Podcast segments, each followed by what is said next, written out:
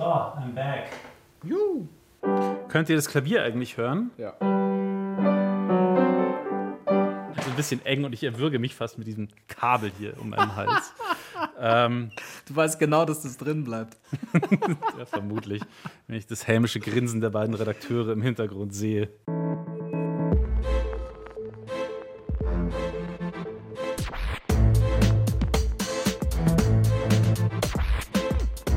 Klassik für Klugscheißer.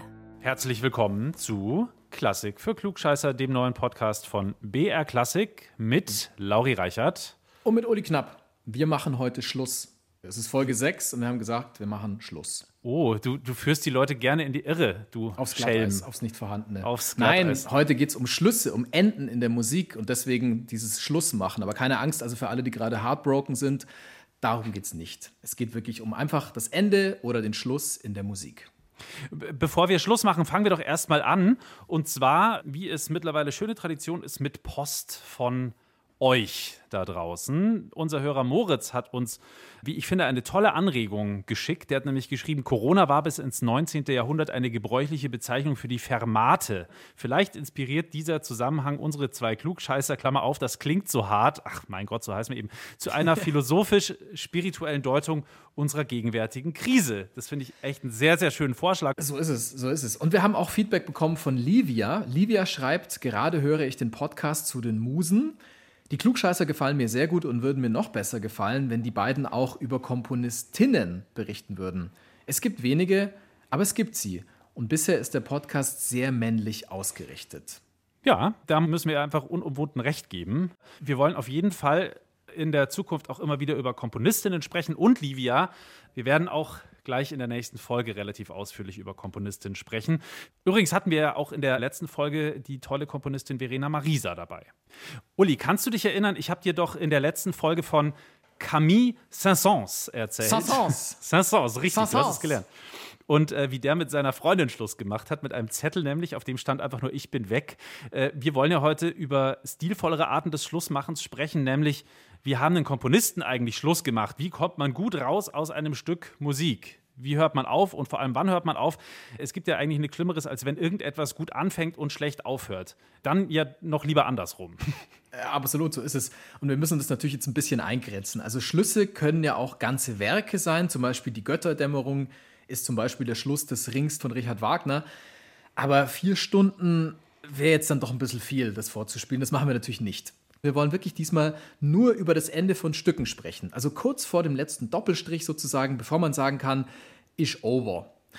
Wobei, ähm, so ein Schluss, der kann halt auch mal sehr, sehr, sehr, sehr, sehr lange dauern.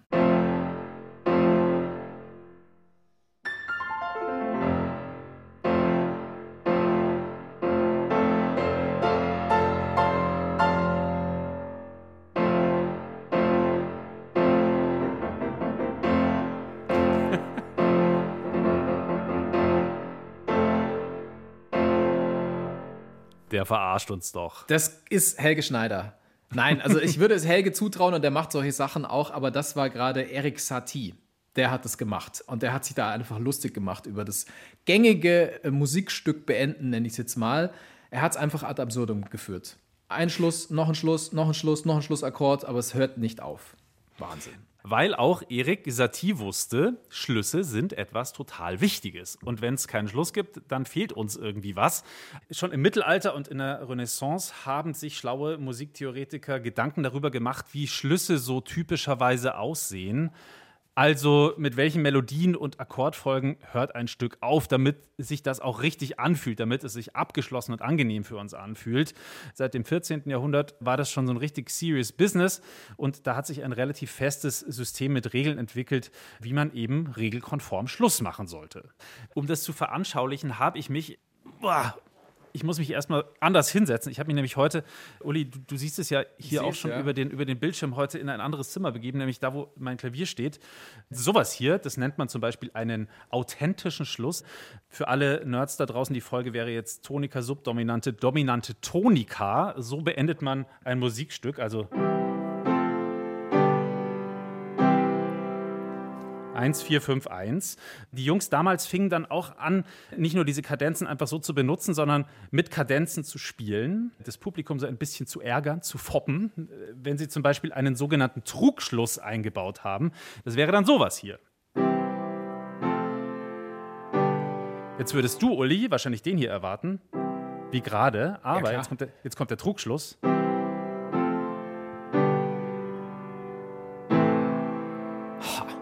Mhm. Die sogenannte Mollparallele. Und dann geht es eben noch mal weiter. Also das nennt man Trugschluss.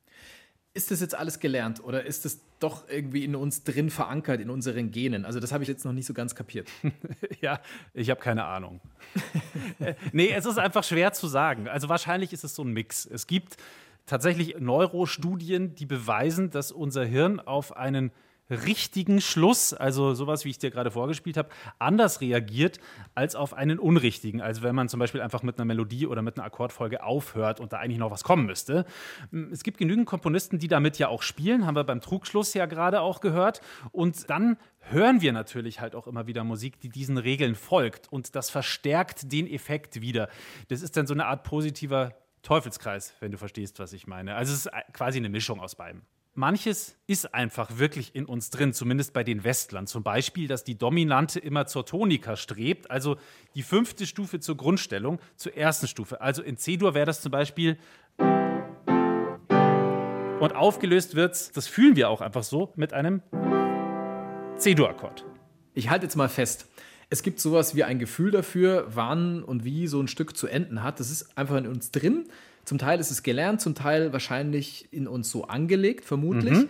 Und ähm, weil das Komponisten und Musiktheoretiker schon immer wussten, haben sie einfach vor Jahren, vor Hunderten von Jahren besser gesagt, Regeln festgelegt, wie ein, und jetzt äh, kommen hier die imaginären Anführungszeichen, richtig komponiertes Stück aufzuhören hat. Genau. Und das hat sich immer wieder geändert diese Regeln waren dann teilweise einigermaßen willkürlich. Zum Beispiel haben bis ins 18. Jahrhundert Musikstücke sehr oft auf einem Dur-Akkord geendet, auch wenn sie eigentlich in Moll stehen. Das nennt man pikardische Terz. Warum das so heißt, erspare ich dir.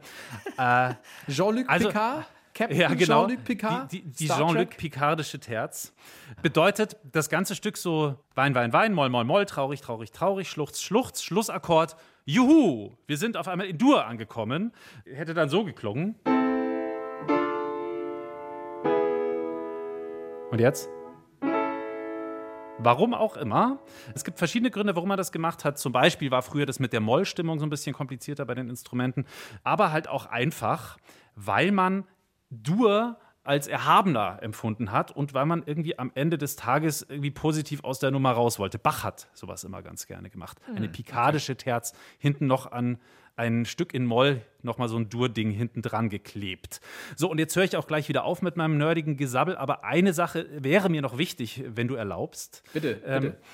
Nicht nur Kadenzen, sondern auch der Rhythmus zeigt uns nicht nur, dass ich mit muss, sondern auch, dass es jetzt dann gleich vorbei ist, also dass du es jetzt quasi sofort dann überstanden haben wirst. Zum Beispiel durch das klassische langsamer werden am Schluss. Musikern auch als das Ritardando geläufig. Das macht, glaube ich, auch jede Kirchengemeinde so. Wenn ich mich an früher erinnere, zum Beispiel St. Laurentiuskirche in Rottach-Egern, wenn es immer besonders feierlich war, dann haben meine Mama und meine Oma sehr laut und mit besonders viel Vibrato gesungen. Und zwar wurde da bei uns immer die wunderbare deutsche Messe Messe von Schubert gesungen.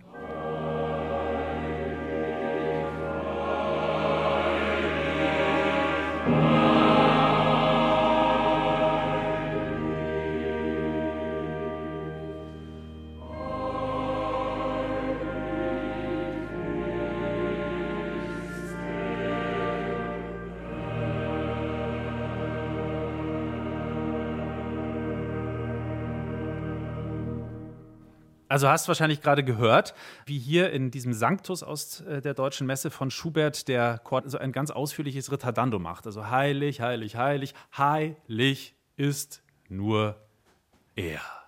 Ob das jetzt immer von sonderlich gutem Geschmack zeugt, dieses Ritardando, da scheiden sich die Geister. Wenn man es nämlich übertreibt, dann kann es durchaus auch als schlechter Stil verstanden werden. So halt so mit der Brechstange, so wie wenn man einem mhm. Schauspieler anmerkt, dass er jetzt gerade voll das Gefühl hat, so merkt man dann dem Ritardando-Anwendenden, dass er wahnsinnig musikalisch unterwegs ist. äh, aber das Ritardando ist natürlich sehr praktisch, weil jeder checkt, dass es vorbei ist, auch die eingeschlafene Oma Else in der letzten Bank. Absolut, kann jetzt, absolut. Kann jetzt wieder aufwachen. Das Ganze geht natürlich auch andersrum. Das Gegenteil von langsamer werden ist schneller werden. Und auch das haben Komponisten angewandt, um einen Schluss sozusagen besonders furios wirken zu lassen. Dann wird alles am Ende so richtig bum, bum, bum mäßig. Edward Grieg, der hat da manchmal wahnsinnig gern auf die Kacke gehauen, wie hier zum Beispiel in der Halle des Bergkönigs. Nicht zu verwechseln mit der Halle des Bierkönigs. Da ist, da ist, da ist auch bum, bum, aber anders als bei Edward Grieg hier in Pergint.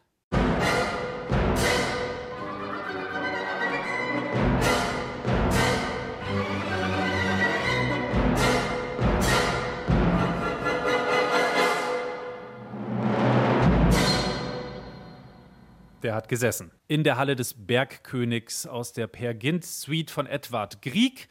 Könnt ihr übrigens auch hören, so wie alle anderen Stücke Musik, die wir euch heute hier in diesem Podcast vorspielen, wie immer auf unserer Spotify-Playlist. Die gibt's ab sofort für euch zum Anhören. Mit dem Bum Bum Bum ähm, hat mich ein bisschen an die Wenger Boys erinnert, wenn du schon bei der Halle des Bierkönigs warst. Boom, boom, boom, boom. I want you in my room. Vielleicht haben Gut. wir das daher auch irgendwie. Soweit habe ich gar nicht gedacht, aber du hast natürlich vollkommen recht.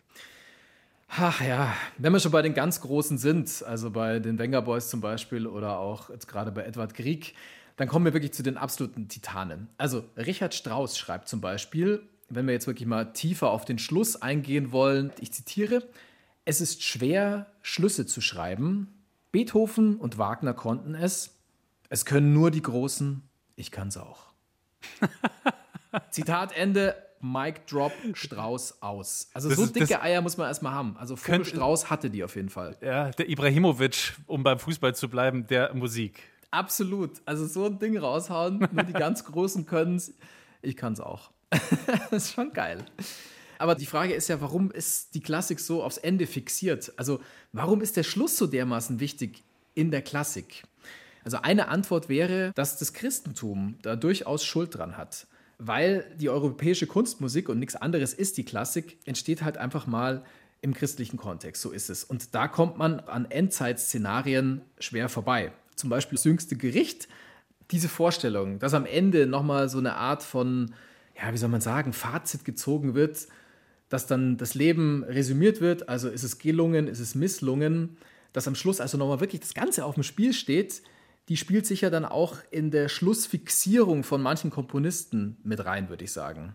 Besonders heikel wird es natürlich, wenn sich ja, der Komponist selber in so eine Art von Gottposition hineingehieft hat oder vielleicht hineingebetet hat. Also ich denke da jetzt an Gustav Mahler, der meinte nämlich, Zitat, Symphonie heißt mir eben, mit allen Mitteln eine Welt aufzubauen. Zitat Ende. Ja, und äh, die Welt, die er da aufgebaut hat, die er da aufgetürmt hat, die muss er halt dann irgendwann auch wieder abbauen. Spätestens nach eineinhalb Stunden ist dann halt auch beim Maler Schluss oder Sense oder halt vielleicht, wenn man sagen, Supernova.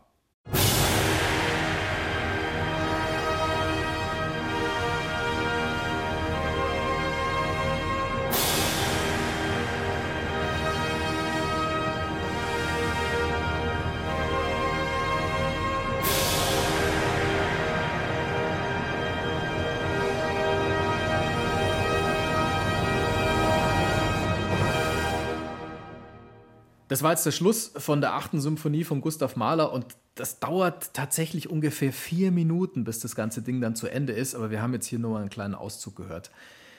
Mahler war übrigens ein Meister drin, äh, die musikalische Weltvernichtung anzuzetteln. Also der konnte mehr als nur das, was wir gerade gehört haben, also dieses explosive Supernova.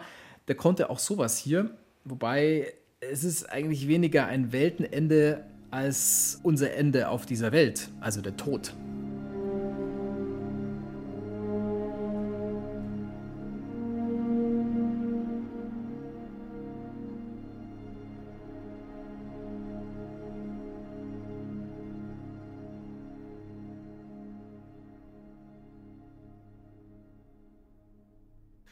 Ja, es klingt so ein bisschen, als würde er da wegdämmern. Gell? Also Mahler hat tatsächlich das geschrieben äh, im Bewusstsein, dass er bald sterben wird. Also er hat erfahren, dass er eine schwere Herzkrankheit hat. 1908 war das.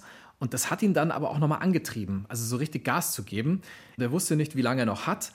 Und das hat dann zu einem wahren Schaffensrausch geführt bei ihm. Und er hat dieses Ding, die neunte Symphonie, super schnell wegkomponiert. Wahrscheinlich war er vollgepumpt mit Morphium. Auf jeden Fall klingt das Ende versöhnlich. Also dieses Ende von ihm auf der Erde. Und ich finde immer so schön, ich finde es auch bei diesem Podcast immer so schön, weil auch wir ja immer eine ganze Menge dazulernen in jeder Folge. Und wenn man Kontext hat zu den Stücken, wie jetzt hier zum Beispiel gerade ähm, irgendwie zu dieser neunten von, von Mahler. Und wenn man dann nochmal weiß, sozusagen, dass er eigentlich wusste, dass er bald sterben wird, und dann hört man auch so einen Schluss nochmal mit einem völlig anderen Ohr. Absolut. Und wir sind jetzt schon mittendrin im Tod. Und der Tod ist halt einfach eine absolute. Also, wir sind mittendrin im Tod, wenn du Wir willst. sind äh, mittendrin wir im sind Tod. mittendrin, das große Uli, du Sterben verstehst heute. es, diesen Podcast wirklich an den Mann zu bringen, muss ich sagen. Ja, ich habe doch angefangen heute mit, wir machen Schluss. Also, da muss ich einen kleinen Spoiler vorwegschicken. Wir werden alle sterben. also, wir sind endliche Wesen und wir wissen darum. Und das ist natürlich extrem nervig. Also, das bringt aber auch was. Also, man kann sagen, das stiftet Bedeutung. Also, sowas wie einen Gesamtzusammenhang für unser Leben. Und außerdem verschafft unsere Endlichkeit dem, was wir mit ihr anfangen, erst wirklich diese Dringlichkeit. Also, wieso jetzt was tun, wenn du ewig Zeit dafür hast? Ah. Also man könnte auch sagen, wärst du ein Vampir, dann würde dich nichts davon abhalten, Ah. in die Ewigkeit alles hinauszuschieben, wunderbar zu prokrastinieren. Aber da du würde ich ja völlig kein- anders Musik hören. Wenn ich jetzt Rüdiger der Vampir wäre, würde ich vollkommen anders Musik hören. Wahrscheinlich. Nee, stimmt ja, wirklich. Stimmt. Ja, ja, ja. Also ich meine, ich kenne jetzt keine komponierten Untoten. Die sind mir bislang jedenfalls nicht bekannt. Also Andreas Gabalier ist, glaube ich, nee, der lebt. Ähm, also der Tod ist extrem wichtig. Das ist halt einfach eine Triebfeder, die treibt einen an. Dieses Bewusstsein, irgendwann stirbt man, also muss man jetzt noch was auf die Kette kriegen. Also anders gesagt, kein Lebenswerk ohne den Tod und analog kein musikalisches Werk ohne Schluss. Schön gesagt. Der Unterschied zwischen dem Ende des Lebens und dem Ende eines musikalischen Werkes ist natürlich, dass der Tod ganz plötzlich kommen kann. Also der ist nicht planbar und er kann jeden von uns mitten aus dem Leben reißen. Man könnte sagen, die Aussicht auf den Tod, die macht unser Leben sinnvoll.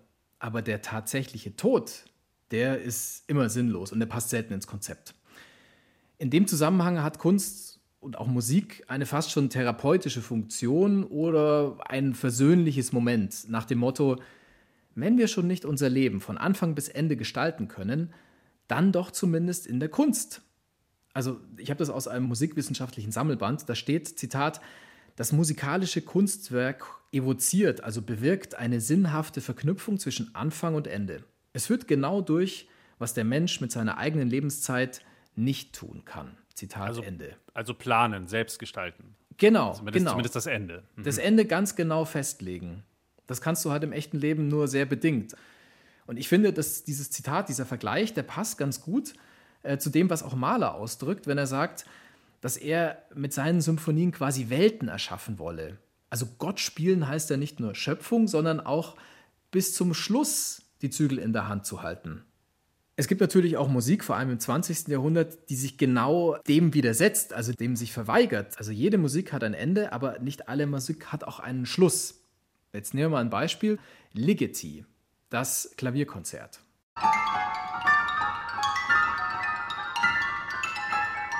Da laufen die kleinen Mäuse über die Tastatur.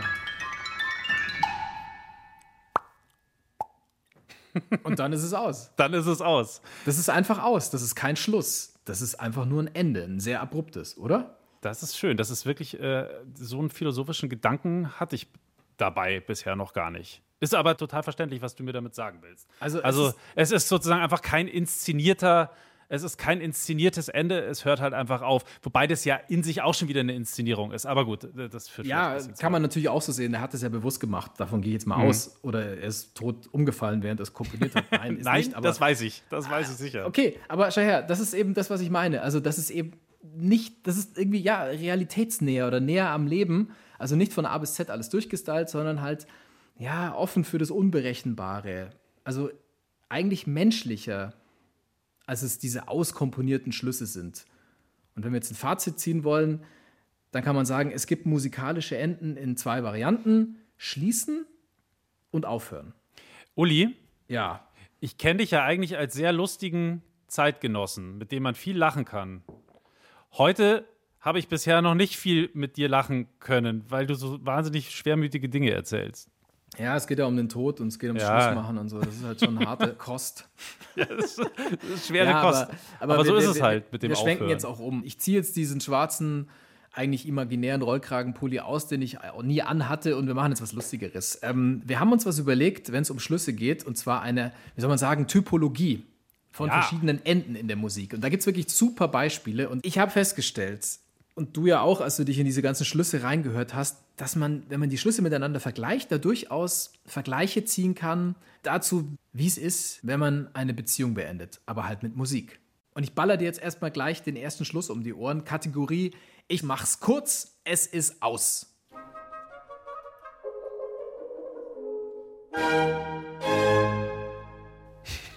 Ja, Ja. ist aus, oder? Josef Haydn war das, Sinfonie alles Nummer gesagt. 59. Wie findest Ja. du diesen Schluss? Ja, klassisch, nice, edle Einfall, stille Größe oder vielleicht auch so ein bisschen Faulheit mit Niveau. da hat der Haydn halt einfach einen kurzen Prozess gemacht, finde ich aber total gut. Der Herr Haydn konnte aber auch anders. Er hat äh, nicht nur den Sudden Death drauf gehabt, sondern auch den, nennen wir es mal, den geordneten Rückzug äh, in seiner Sinfonie Nummer 45, die passenderweise übrigens auch Abschiedssymphonie heißt. Äh, da brechen im Adagio im vierten Satz die Instrumente nacheinander so ab.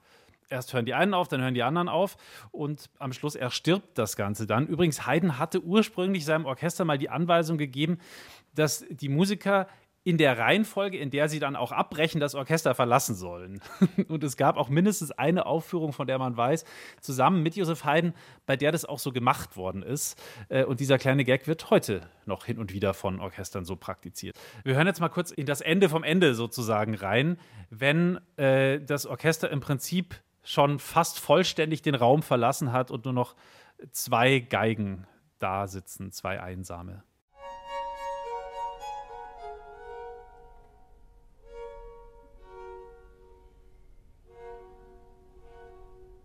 Und vorbei. Ein stufenweiser Abgang sozusagen. Ich habe ein bisschen was Gegenteiliges zu diesem stufenweisen Abgang. Aus der Typologie, wie mache ich Schluss? In der Musik kommt jetzt die Version, ich schmeiß dich raus und den Fernseher schmeiß ich dir gleich noch hinterher und das Ganze mindestens aus dem achten Stock. Tschaikowski hören wir jetzt. 1812, Ouvertüre mit Kanonenschüssen und Kirchenglocken. Hör mal rein.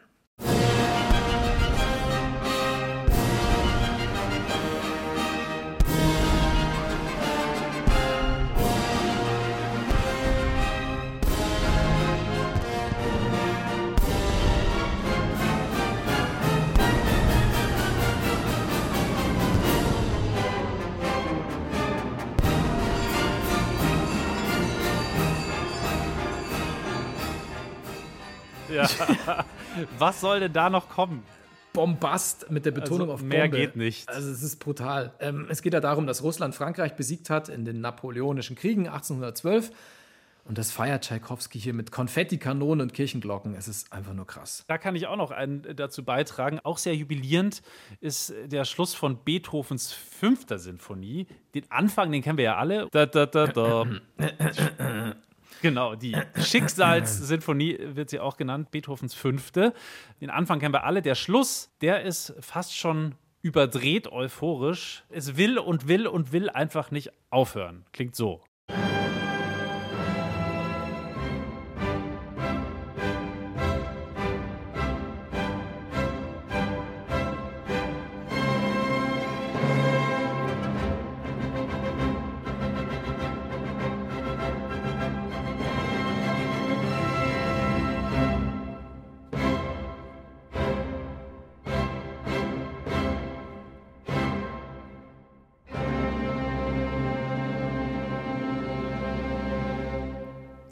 Jetzt ist aber auch wirklich Schluss. Das dann mal. Es ist völlig Ja. drüber, oder? Ja, das ist fast schon wie so eine Karikatur von einem Schluss. Übrigens, es hat schon mal jemand karikiert, nämlich Erik Satie, den du am Anfang vorgespielt hast. Da klang das so. Da hat er sich drüber lustig gemacht über den Beethoven.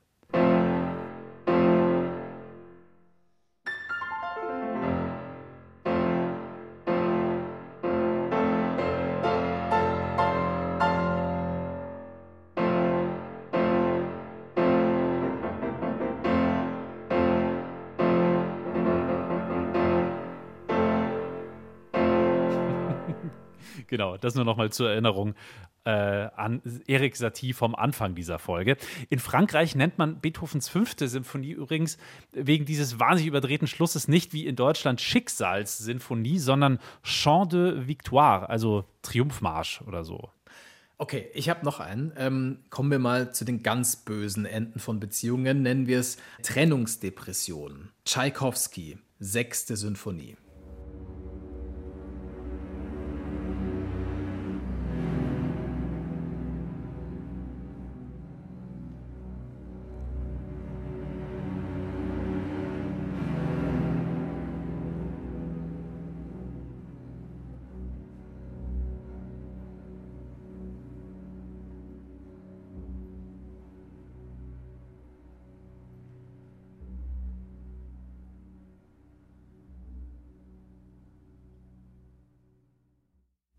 Wie wirkt das auf dich, Lauri? Na, irgendwie passt es ins Bild heute, Uli, weil es von dir kommt und, und, weil es, und weil es mal wieder äh, sehr düster ist. Also da trifft es natürlich der Ausdruck Trennungsdepression wirklich sehr, sehr gut. Und zehn Tage später, nach dieser Uraufführung, ist Tschaikowski dann auch gestorben an der Cholera. Und zwar hat er in einem Restaurant ein Glas unabgekochtes Wasser getrunken. Das sollte man aus Versehen? nie tun. Ja, aus das ist die Frage, ob es aus Versehen war oder ob es äh, russisches Roulette war. Also äh, vielleicht sogar ein gezielter Selbstmordversuch. Das lässt sich jetzt, äh, über 100 Jahre später, nicht mehr ganz klären. Hm. Irgendwie passt dazu der Text, äh, was du geschlagen, zu Gott wird es dich tragen, ganz gut. Der ist aus Gustav Mahlers zweiter Sinfonie, die äh, auch Auferstehungssinfonie genannt wird. Und der hat es auch mit dem Ende, sagen wir mal vorsichtig, ein wenig übertrieben. Das Ende von dieser Sinfonie dauert mehrere Minuten, ungefähr so vier Minuten. Äh, die will einfach nicht sterben. Deswegen heißt sie vermutlich auch Auferstehungssinfonie. Also wir hören jetzt nicht vier Minuten Schluss, aber mal so ein paar Sekunden.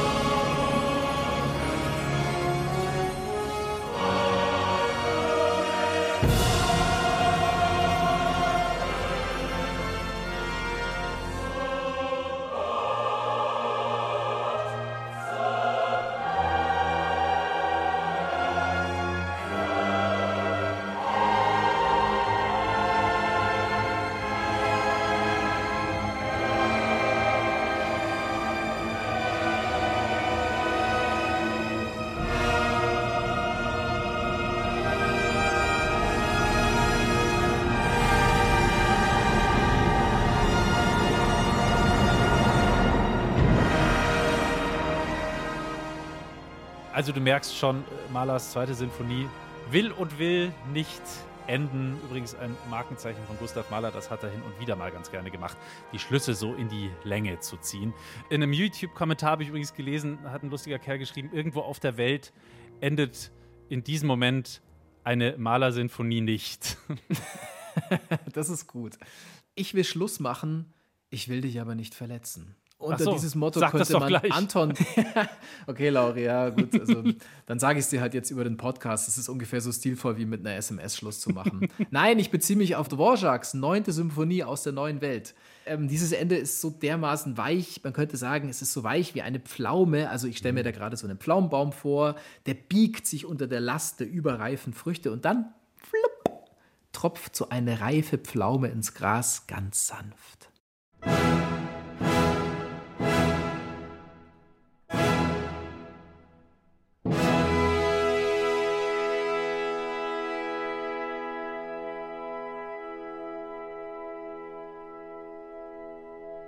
Also für meine Begriffe ist das eher eine Kokosnuss, die von der Palme fällt und keine Pflaume, die sanft zu Boden sinkt. Da gebe ich dir recht, aber wenn du dir nur, ich meine auch wirklich nur den Schlussakkord, da ist ein Diminuendo ah. auf dem Schlussakkord und da mhm. ist es dann wirklich ganz sanft aus im Sinne von, es ist zu Ende, aber wir können ja Freunde bleiben. Schöner Vergleich. Ich habe noch einen ganz schönen, ähm, wenn es ums Schlussmachen geht. Stellen wir uns vor, man zögert zuerst, überlegt noch mal kurz, ob man es wirklich durchzieht und dann zieht man es durch und es kommt ein Schluss mit einem Knall. Igor Strawinski, Sacre de Printemps mit der Generalpause und dem Bumm.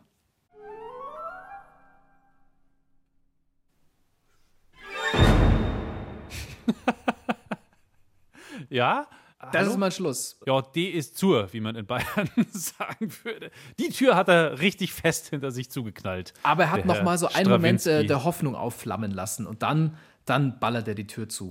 Ja, weiß ich jetzt auch nicht, ob ich das sonderlich sympathisch finde. Ja, da gibt es kein Zurück mehr. Ich kann mir nicht vorstellen, dass diese Beziehung nochmal auferlebt. Ein anderes Beispiel. Stell dir vor, du bist in einer Beziehung, die geht seit Jahren, keine Ahnung, zehn Jahre oder so, und äh, bist aber an einem Punkt angelangt, wo du dir denkst, jetzt gibt es nur noch zwei Möglichkeiten. Also entweder jetzt wirklich Ende, absolut aus, Trennung, oder du haust halt nochmal alles raus, alles hochjazzen und dann vielleicht heiraten, am besten noch mit Drillingen, die während des Traugottesdienstes auf die Welt kommen. Maurice Ravel Bolero. Am Ende, da wechselt er nochmal die Tonart, er überdreht einfach komplett. Ähm, alle Instrumente geben nochmal Vollgas. Alle.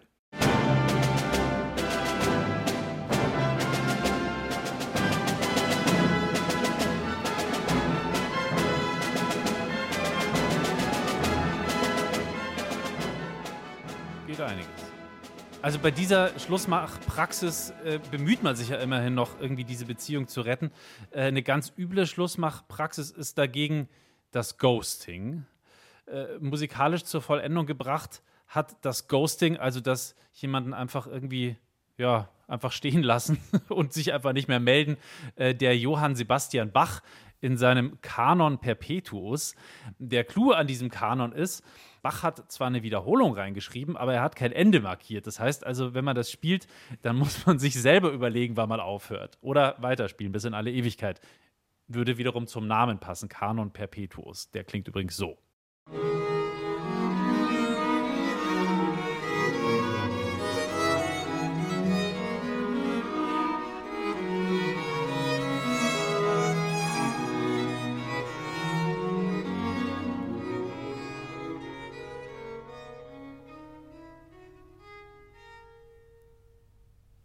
Ja, und irgendwo auf dieser Welt sitzt in diesem Moment ein Kammermusikensemble und äh, findet das Ende des Kanon Perpetuus nicht und spielt ihn immer noch. Und morgen auch noch. Ich habe noch einen. Äh, Lauri, wie findest du denn äh, diese Art und Weise, Schluss zu machen?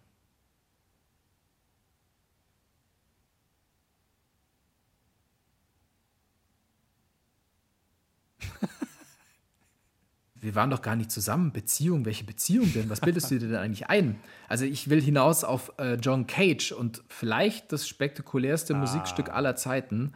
4 Minutes 33 Seconds, also 4 Minuten und 33 Sekunden Stille. ja, ein berühmtes Stück Musik, das man nicht richtig hören kann. Ja, Oder das war übrigens gerade die. Orchesterfassung. Wer war das ausführende Orchester in diesem Fall?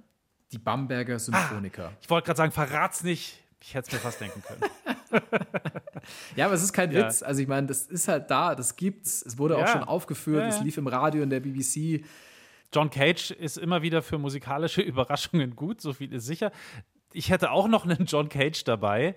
Auch der würde ganz gut reinpassen, vielleicht unter dem Begriff, bis dass der Tod uns scheidet. Äh, es ist nämlich ein Stück Musik, dessen Ende wir alle nicht mehr erleben werden. Es heißt As Slow as Possible. Vielleicht kennt es der ein oder andere auch schon.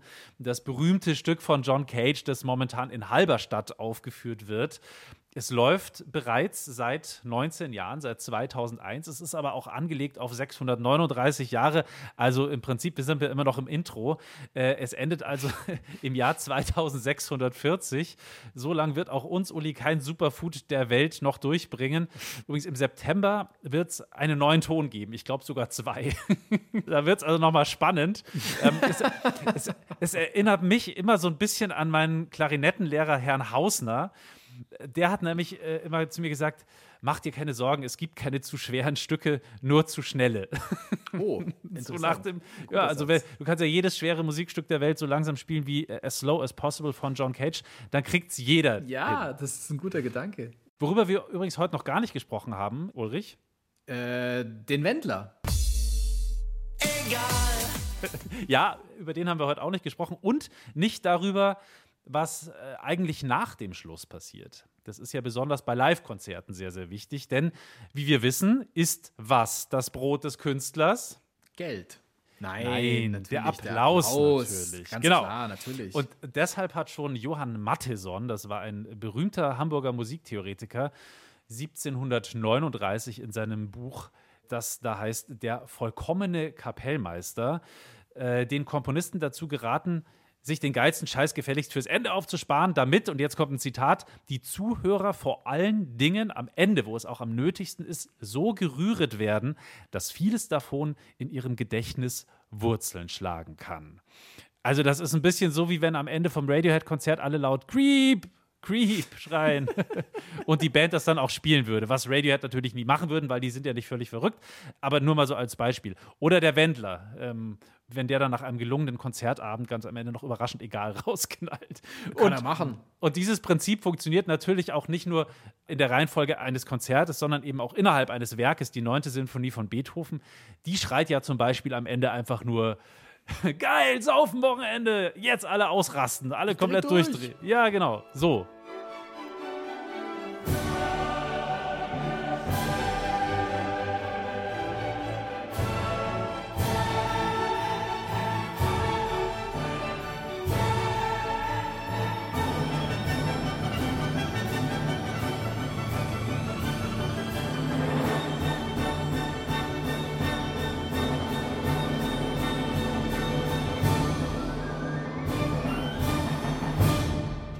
Also wer hier am Ende nicht klatscht, der hat nie gelebt. also da kann man ja gar nicht anders. Ja, aber das ist ja auch einfach so ein, so ein richtig schöner Moment. Also am Ende von einem Konzert, wenn ein Ende gut komponiert worden ist, aber halt auch gut vom Orchester performt wurde, dann ist das wie so ein reinigendes Gewitter. Also dieser tosende Applaus, das entlädt sich dann alles im wahrsten Sinne des Wortes. So kommt es bei mir zumindest an. Ja, genau, hoffentlich. Weil stell dir mal vor, die hauen da so auf die Kacke und keiner klatscht. Das ist, glaube ich, das Aller, Allerschlimmste, was passieren kann. Wie bei so Streaming-Konzerten, da klatscht auch keiner. Ja, stimmt, ganz genau. Aber wie gesagt, also diesen Schluss hat Beethoven schon sehr, sehr deutlich auf den Effekt hin komponiert, dass dann halt alle am Schluss ausrasten. Und natürlich wussten auch damals die Performer schon, wie man tosenden Applaus hervorrufen kann. Eine der berühmtesten Performerinnen aller Zeiten ist ja Clara Schumann, geborene Clara Wieck, die Frau von Robert Schumann und eine der besten Pianistinnen aller Zeiten. Sie hat sehr, sehr gerne auf ihren Konzerten auch Werke ihres Mannes gespielt, zum Beispiel auch die berühmten Kreisleriana. Die hören im Original eigentlich im Pianissimo auf, also leise wie ein kleines Mäuschen.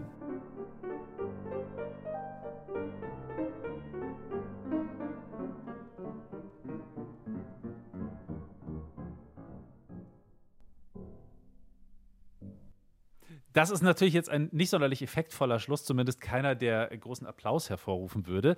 Deswegen hat Robert Schumann äh, seiner Clara 1838 mal dazu geraten, mit Zitat äh, ein paar starken Akkorden zu schließen, denn sonst bleibt der Beifall aus. Also quasi nochmal so eine Live-Version draus zu machen und das Original ein bisschen umzuschreiben, damit sie auch den nötigen Applaus abcashen kann. Apropos Ende, Uli, äh, apropos Schluss machen, sollen auch wir mal langsam zum Ende kommen in unserer Folge über die Enden. Es würde sich anbieten. Wir können auch gerne zum Schluss kommen. Ich sag nur, habe ich als Kind immer angeschaut, du vielleicht auch, das Publikum war heute wieder wundervoll und traurig klingt der Schlussakkord in Moll. Bugs Bunny und. Bugs äh, Bunny, ganz genau. Und wie heißt die Ente? Daffy Duck. Lass uns doch kurz noch mal einmal Revue passieren. Ja, was hast du heute gelernt, Lauri? Ähm, einen schönen Satz von dir habe ich mir gemerkt. Jede Musik hat ein Ende, aber nicht alle Musik hat einen Schluss. Ja. Also so nach dem Motto, ein ordentlicher Schluss will ordentlich komponiert sein. Der braucht äh, ein bestimmtes Handwerkszeug und der will auch etwas Bestimmtes hervorrufen. Und es gibt auch Musikstücke, die einfach aufhören. Das ist dann aber auch so gewollt. Ich habe gelernt, dass es gar nicht so schlimm ist, wenn man mal keinen feinen Abgang hinlegt. Das haben die meisten Komponisten auch nicht geschafft. Siehe Ghosting, also Bach, den wir da gehört haben. Genau. Und dann fand ich auch noch ganz schön, dass Vampire eigentlich die Chefprokrastinatoren vor dem Herrn sein müssen, weil die leben ja ewig und ohne einen Schluss kommen auch Vampire irgendwie nicht in die Puschen. Und ich habe noch gelernt zum Schluss, dass es eine picardische Terz gibt, die nichts mit Jean-Luc Picard von Star Trek zu tun hat, sondern das ist ein Dur-Akkord am Ende eines Stückes in Moll. Ich bin stolz auf dich. Gut aufgepasst. Setzen zwei. Okay, wunderbar, das freut mich. So, an euch noch kurz der Hinweis: Lasst uns bitte ein Abo da bei eurem Lieblings-Podcast-Dienstleister, wo ihr uns halt abonnieren könnt. Macht es dort, bewertet uns gerne mit fünf Sternen. Schreibt uns Feedback, wenn euch was gefallen hat oder nicht gefallen hat. Oder wenn ihr noch einen anderen tollen Schluss kennt, dann einfach an klugscheiße.brklassik.de, klugscheiße mit Doppel S. Und äh, wir haben noch eine Playlist, wie immer, mit den Musikstücken und ihren Schlüssen, die wir heute gehört haben. Und zwar dann ganz. Also nicht immer nur ein paar Sekunden, wie jetzt hier im Podcast, sondern da gibt es das ganze Stück. Und zwar bei Spotify. Da gibt es die Playlist Klassik für Klugscheißer. So, jetzt ist aber wirklich Schluss. Ich bin Uli Knapp, ich sage Servus. Ich bin Lauri Reichert und sage auch Servus. Bis zum nächsten Mal. Da sprechen wir über Komponistinnen. Klassik für Klugscheißer.